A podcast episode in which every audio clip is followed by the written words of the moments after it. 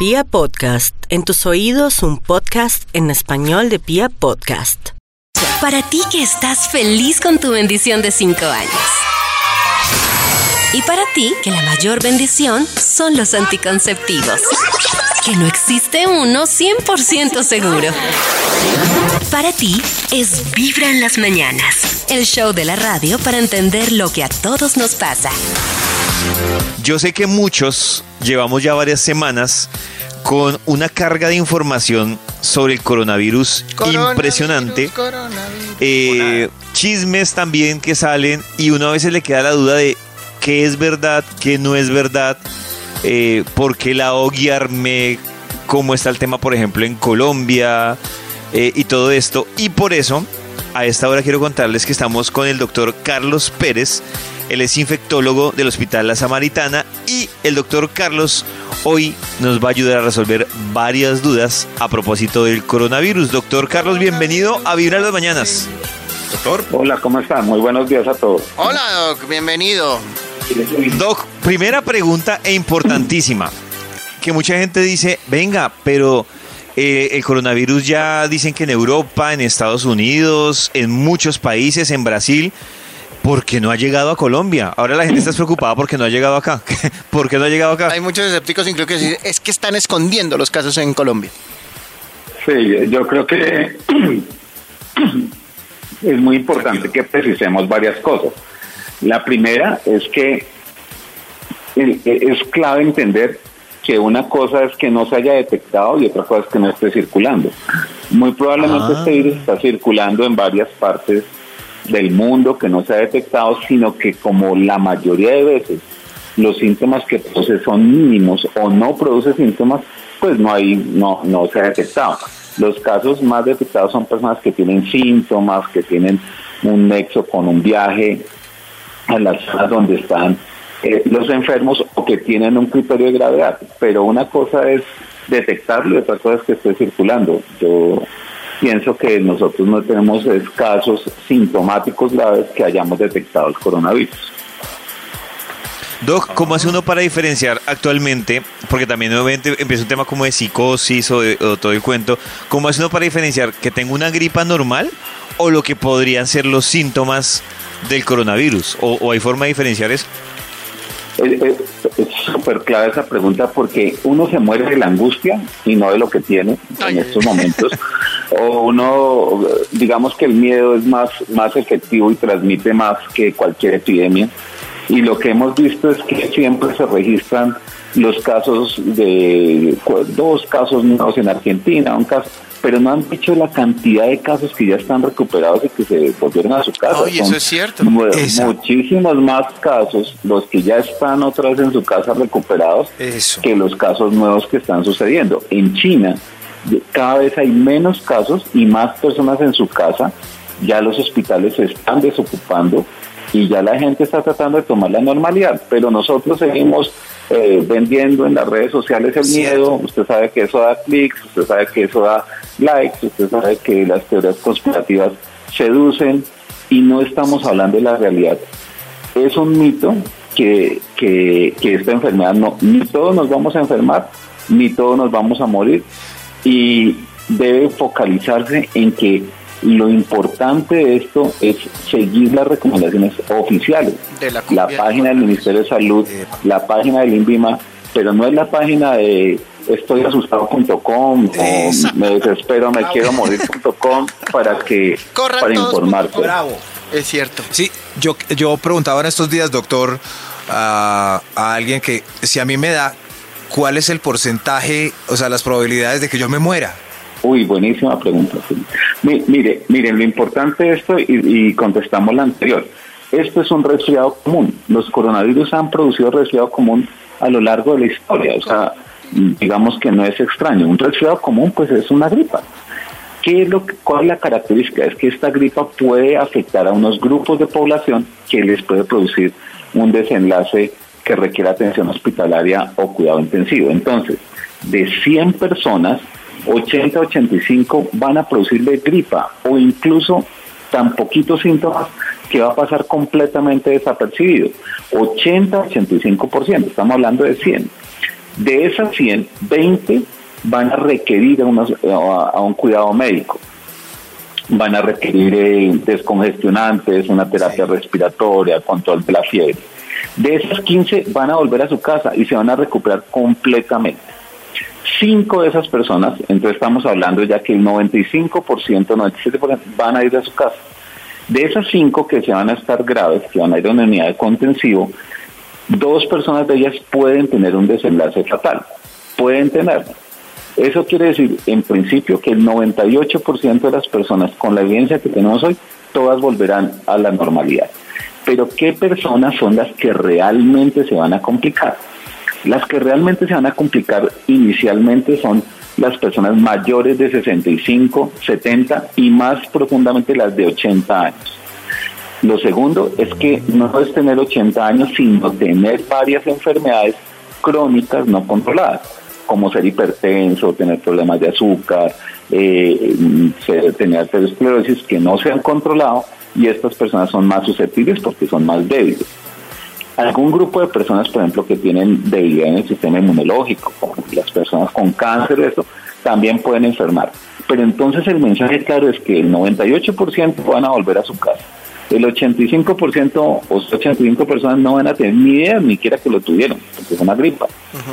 Y las personas que fallecen son personas que están muy débiles, que no tienen un buen cuidado médico y que son mayores de 65, 70 y 80 años. Doc, con, este tema de, del pánico que hay, ¿es exagerado, por ejemplo, dejar de tener contacto de saludo con las manos y, y por ejemplo, saludar de lejos, dejar de, de darse besito con eh, cuando uno saluda en la oficina? Eh, ¿Eso es exagerado o, vale la pena eh, tener esas precauciones? Claro que vale la pena. ¿Por qué? Recuerden que cuando hay una epidemia, hay tres fases. Una primera fase es antes de que llegue, que es la que estamos, que se llama preparación y alistamiento, o sea, todos estamos haciendo las medidas para que no ingrese. Hay una segunda que cuando ingresa el virus o la pandemia se llama contención, es decir, que las personas, que, que uno trata que eso no, de esos casos no salgan y afecten a más personas de la comunidad. Y la tercera se llama mitigación, que es proveer el servicio médico a los que realmente están enfermos. Para prepararnos, que es nuestra fase, para evitar lo que debemos hacer es lavarnos las manos todo el tiempo, minimizar eh, tocarse la cara y procurar no cuidarse, no saludarse de eso. Eso no es eh, es una medida transitoria, pero es una medida que es muy efectiva porque a nosotros nos encanta trabajar con gripa y hmm. ponerse con gripa y con un tapabocas y se quita el tapabocas y le da pico a una persona, estornuda encima del computador, toca el computador, pues nos ponemos en gripa todos. Eh, saludar en este momento eh, lavándose las manos, tocándose el hombro con una sonrisa, mostrando la mano, es una buena práctica para evitar los virus respiratorios. Y yo sí lo recomiendo fuertemente, que se minimice el contacto físico, que se lave muy bien las manos y que no tengan miedo porque no se van a morir, así siquiera no se van a morir del coronavirus, aquí no se muere de cualquier otra cosa menos de coronavirus, se muere de miedo, ¿no? Se muere de miedo, de angustia. Doc, pero ¿por qué, por qué, el virus causó tanta, tanta noticia? ¿Por qué está causando tanta noticia alrededor del mundo? Porque en serio uno, eh, todo donde se tenga que ver con noticias reportan datos y, y ¿por qué sí termina siendo como al final una gripa? ¿Por qué, se despliega todo esta, este tema de noticias y de pánico? Primero porque no es una gripa que era una gripa que no conocíamos, entonces es un virus totalmente nuevo.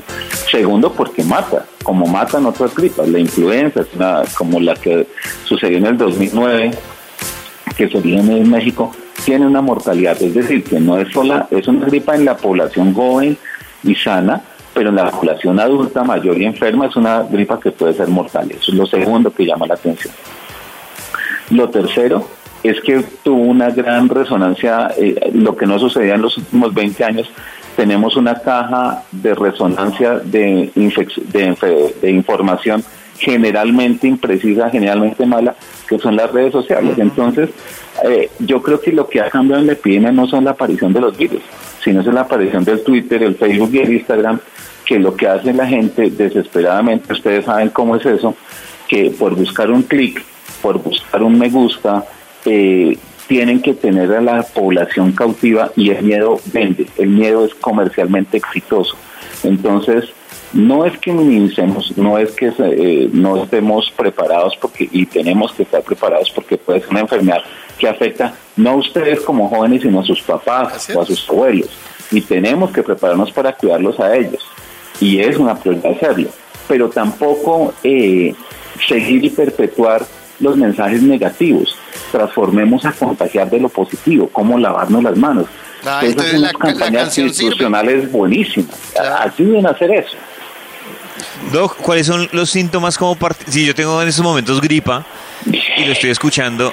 ¿Cuáles son? ¿Hay síntomas particulares que me diferencian de una gripa normal a poder tener el, el coronavirus? La mayoría de veces va a ser esa gripa que usted siente y puede ser coronavirus como puede ser cualquiera de otros de los cientos de virus que producen resfriado común. Lo que complica es que tengan pacientes tengan fiebre pero fiebre documentada, no como a lo colombiano que la fiebre interna, que es que me siento acalorado, no, fiebre medida por un termómetro, que la fiebre sea documentado, que sea persistente, es decir, que dure varios días y que se acompañe de dificultad para respirar, de ahogo. Es decir, que una persona se está sentada y dice, no puedo respirar bien y aumenta la frecuencia de respirar y siente esa sensación de ahogo. Si la fiebre es persistente y tiene dificultad para respirar, ahí es donde se debe cuidar médico, ah, y, cuidar, ir al médico. Pero ojo, la fiebre tiene que ser documentada con termómetro, no con sensación, y tiene que ser persistente, es decir, que son varios días con fiebre y la sensación de dificultad para respirar. Esa es la clave para ir al médico. Ah, Doc, hay una pregunta que hacen a través de WhatsApp y dice que si le podemos preguntar a usted lo siguiente. Dice, soy una em, persona de 32 años y tengo una enfermedad autoinmune y recibo medicamentos inmunodepresivos y biológicos. ¿Qué riesgo tengo? Pues en, el, en la literatura que tenemos disponible no hay mucha información acerca de eso. Sin embargo, suponemos que las personas que reciben tratamientos que disminuyen las defensas pueden ser más susceptibles. En ellos, y especialmente pues al oyente, es fortalecer el lavado de manos, pero no solamente ellas, sino las personas que la cuidan y las personas de su familia. Y no es necesario andar con tapabocas. Eso es una eh, iba a decir una palabra inapropiada. Iba a decir pendejada y yo se la digo por usted. Bueno, gracias por solventar mi, mi ansiedad. Pero lo que quiero decirles es que los tapabocas se usan solamente en dos casos. Cuando una persona tiene síntomas o una persona que va a cuidar a una persona con síntomas. Es decir, ah. andar con el tapabocas por la calle, pues lo que hace es recoger el mugre de la calle y contagiar a, y ese mugre de la calle llevarlo a la casa. No, si usted tiene síntomas, si usted está moqueando, tiene gripa, se pone el tapabocas. ¿Para qué? Para protegernos a los demás.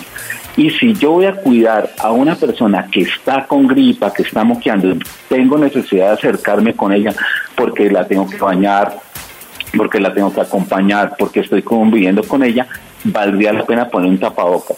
Pero si colocamos las tapabocas eh, solamente porque creo que tengo las defensas bajas, porque me da miedo el virus, pues realmente les va a dar más probablemente el virus porque pueden recogerlo en, eh, en, ese elemento cuando se usa mal. No, ok. Ah, bueno, doctor Carlos, muchísimas gracias por resolvernos todas esas dudas. Y, Quisiera dejar un último mensaje, que, qué pena con ustedes. Señor Doc, hágale con confianza. Pues, pues, eh, son pocas las oportunidades que tenemos de hablar con la gente joven y es eh, un llamado a la calma, a la mesura y a la sensatez que se guíen de las eh, partes oficiales. El Ministerio de Salud del INVIMA tiene unas páginas de internet.